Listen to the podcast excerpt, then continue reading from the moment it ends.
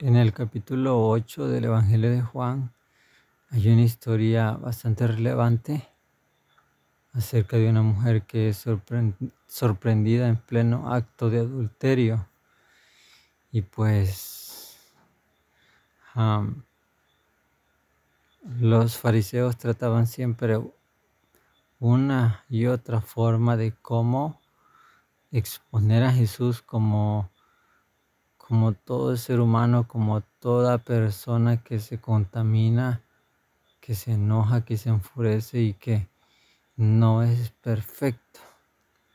Pero me encanta cuando Jesús, cuando eh, los fariseos y la gente que lo criticaba entra, entraban en escena porque Jesús siempre tenía algo preparado, algo firme, algo sustentado algo totalmente veraz con lo cual él podía defenderse y no causar ningún problema, ninguna polémica por la cual se armara un conflicto. Entonces, leo los pasajes de el Evangelio de Juan capítulo 8 versículo 12 y dice en la nueva traducción en la traducción del lenguaje actual dice al día siguiente al amanecer Jesús regresó al templo. La gente se acercó y él se sentó para enseñarles. Entonces los maestros de la ley y los fariseos llevaron al templo a una mujer.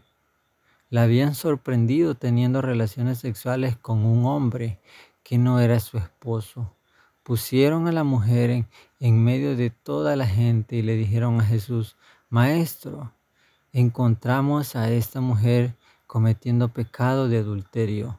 En nuestra ley, Moisés manda que a esta clase de mujeres las matemos a pedradas. ¿Tú qué opinas? Ellos le hicieron esta pregunta para ponerle una trampa. Si él respondía mal, podrían acusarlo.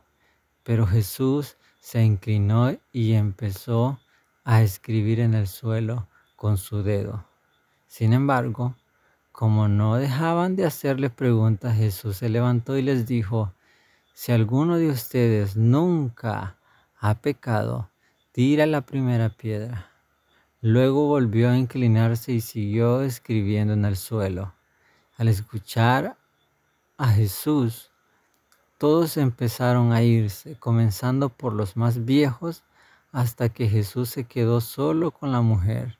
Entonces Jesús se puso de pie y le dijo, mujer, los que te trajeron se han ido, nadie te ha condenado. Ella respondió, así es, Señor, nadie me ha condenado. Jesús le dijo, tampoco yo te condeno, puedes irte, pero no vuelvas a pecar. Hay, hay algunos detalles que quizás a veces pasamos por alto por no profundizar y tratar de ponernos en esa situación tan complicada. Ah, reflexionando llegué a algunas conjeturas que espero que no sean herejías, pero cuando estos hombres llegan donde Jesús a, molestarlo a primera hora y le dicen, maestro, encontramos a esta mujer cometiendo pecado de, adulterio. ¿Qué quiere decir esto? Ellos estaban totalmente conscientes de que esta mujer iba a cometer adulterio. Es una de las conjeturas a las que yo puedo llegar. Otra de ellas es qué pasa con el hombre que se acostó con esta mujer que no era su esposa y que estaban cometiendo adulterio. Probablemente los fariseos, como cuando el corazón del hombre se contamina, es capaz de realizar cosas viles y caer muy bajo. Probablemente qué sé yo, es una conjetura mía, pero convencieron a este hombre para seducir a esta mujer y poder, poder lograr el objetivo que ellos tenían, que era tener un, una oportunidad de exponer a Jesús frente a las personas. Esta mujer sucumbió ante el deseo como, como todo ser humano y no somos quienes para juzgar a una persona porque hemos cometido muchos errores. Entonces se imaginan la, las intenciones que tenían en sus corazones para, me imagino, estas son, ah, son conjeturas mías, para orquestar todo este plan para exponer y, o sea, a, una, primera hora llegar y estar totalmente seguros y decirle al Señor, Señor, esta mujer fue encontrada en pleno acto de adulterio y la ley nos enseña de que tales mujeres deben de ser apedreadas. Como quien dice, cumple la ley, Señor. Queremos verte apedrear a una mujer, a ti que predicas de salvación, de restauración, de sanidad, de una palabra que viene de parte del cielo, de un Padre eterno.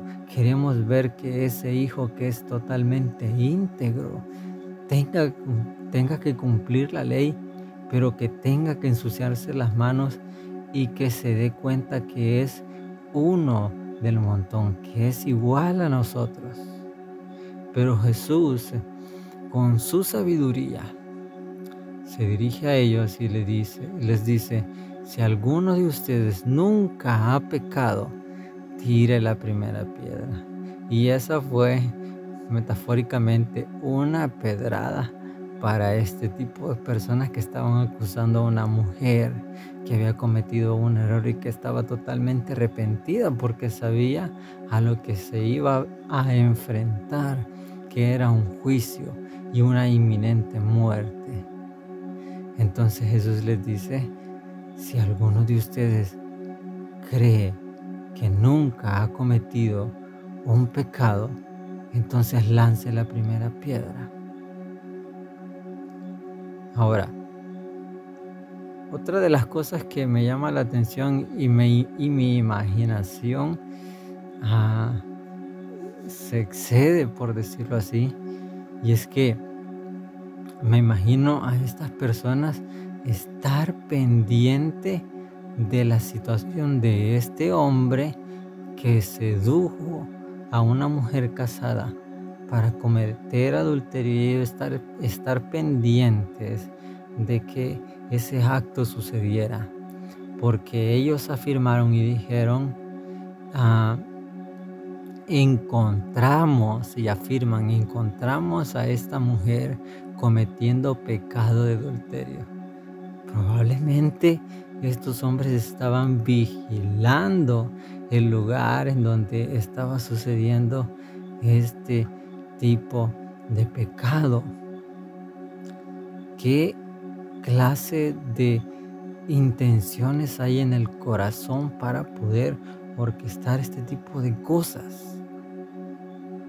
Hay una, hay una escena que, que yo vi, no recuerdo en qué película, pero ilustran esta escena.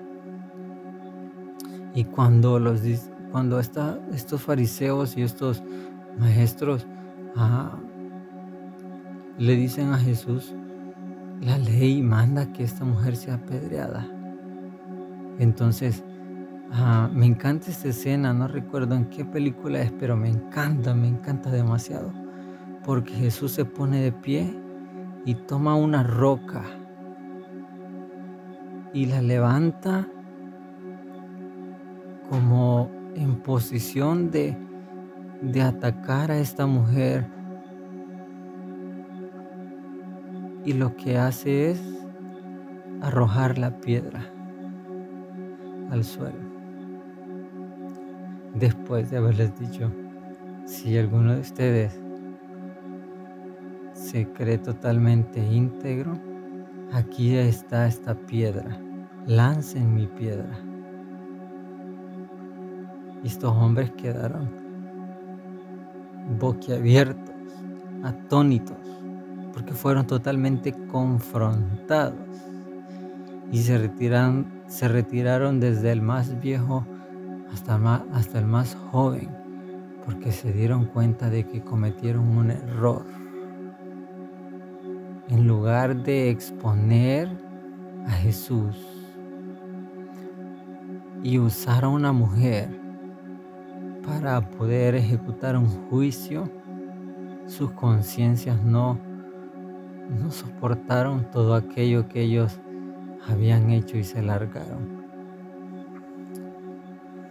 Y lo que quiero también resaltar un poco es el silencio de Jesús, porque me imagino ese escándalo, porque fue un escándalo, y él lo único que hace es guardar silencio, guardar silencio en medio de la multitud de lo que hizo fue guardar silencio. Y luego se inclina y empieza a escribir en el piso. Siempre lo he dicho, pero me da curiosidad, ¿qué, qué habrá escrito el Señor en el suelo? Después de, la, de, la, de haberse inclinado al suelo y empezar a escribir, se levanta una vez más, dice con sabiduría y amor lo que tiene que decir, pero luego vuelve a escribir en el suelo, pero ¿qué es lo que escribe? Y ojalá tengamos la oportunidad en el cielo de poder preguntarle, Señor, yo recuerdo que el evangelista, el apóstol Juan, nos relató una historia y tú estabas allí, pero hay algo que, que nos intriga y es que queremos saber qué era lo que estabas escribiendo en el suelo en ese preciso momento. La verdad es que tengo mucha curiosidad. Pero sobre toda cosa, lo único que hizo Jesús fue guardar silencio. Todos querían apedrear a una mujer que había cometido un error, pero Jesús lo que hizo fue tener compasión y quedó callado, guardó silencio. Tuvo que hablar cuando era necesario hablar, pero guardó silencio. No dijo, sí, esta mujer cometió un error, cometió un pecado, hay que hacerlo, hay que apedrearla. No, él no vino para, para ejercer juicio, él vino para, para dar su vida y darnos vida eterna para para tomar el lugar que a nosotros nos correspondía en la cruz del Calvario. No vino a ejercer juicio. Él vino a tener compasión, amor, misericordia. El silencio de Jesús nos enseña tantas cosas y a veces nosotros nos prestamos a la primera oportunidad para poder juzgar a alguien cuando comete un error. Alguien que admiramos demasiado y como decimos, mete la pata y no sé si se va a escuchar fea esa expresión, pero se equivoca. Pero como todos seres humanos, no estamos exentos de cometer errores y tarde o temprano podemos cometer un error. Y lo único que nosotros no vamos a querer es a alguien que venga a juzgarnos y a criticarnos y a emitir juicios sobre nuestra vida, sino que venga alguien a consolarnos y a, y a hacernos entender de que somos seres humanos y cometemos errores. Pero algo importante, y con esto finalizo, es lo que Jesús al final le dice a esta mujer Luego volvió a inclinarse y siguió escribiendo en el suelo. Al escuchar a Jesús, todos empezaron a irse, comenzando por los más viejos hasta, hasta que Jesús se quedó solo con la mujer. Entonces Jesús se puso de pie y le dijo, mujer, los que te trajeron se han ido. Te estaba dando una buena noticia. No te preocupes. Luego le dice, nadie te ha condenado. Tranquila, ya no llores. No te va a pasar nada. No te va a pasar nada. Ella le responde y le dice, así es, Señor, nadie me ha condenado. Jesús le dice, tampoco yo te condeno. Puedes irte, pero no vuelvas a pecar. Cuando nosotros cometemos errores, cuando pecamos, como cuando, cuando cometemos faltas, esto no quiere decir que detrás de una va otra. No. Cometemos un error y hay que hacer una pausa. Y entender de que Jesús nos está hablando y nos está, nos está diciendo, nadie te está juzgando. Ni siquiera yo te estoy juzgando. Solamente sigue con tu camino, sigue con lo que te corresponde hacer realiza con excelencia tu llamado, pero no vuelvas a pecar. No vuelvas a pecar. Y a veces hay personas que porque cometieron un, error y dicen ya no vuelvo a la iglesia porque Jesús no me va a perdonar, la gente me va a criticar. No, la iglesia es un lugar de restauración. Los pastores se esfuerzan para que cada persona encuentre esa conexión con Dios y se mantengan firmes. Se esfuerzan por enseñar, por impartir la palabra, por, por estar en los zapatos de otros. A los pastores a veces les toca sufrir situaciones que no les corresponden sufrir, pero les es necesario y me ha pasado para que cuando nos toque conversar con una persona, decirles de todo corazón y con toda sinceridad, yo sé lo que estás atravesando porque ya lo he vivido. Y Jesús en, su, en su eterno amor le dice a esta mujer, yo no te estoy juzgando. Yo no te estoy juzgando. Nadie, los que te trajeron, se esforzaron porque porque te apedrearan, pero se fueron. Ya nadie te está juzgando, ni siquiera yo, pero vete y ya no peques más. Después de este encuentro de esta mujer con Jesús, su vida cambió, cambió completamente y fue una mujer totalmente diferente. Después de que nosotros nos encontramos con Jesús, algo maravilloso sucede y no somos los mismos somos totalmente diferentes. Yo te animo a que puedas entender esto. Jesús no está para condenarte, Él está para levantarte, restaurarte, fortalecerte y darte un propósito maravilloso para tu vida, para tu familia y que seas de bendición a esta generación y a la generación que se está levantando. Yo te pido en el nombre de Jesús que te levantes, que sigas adelante.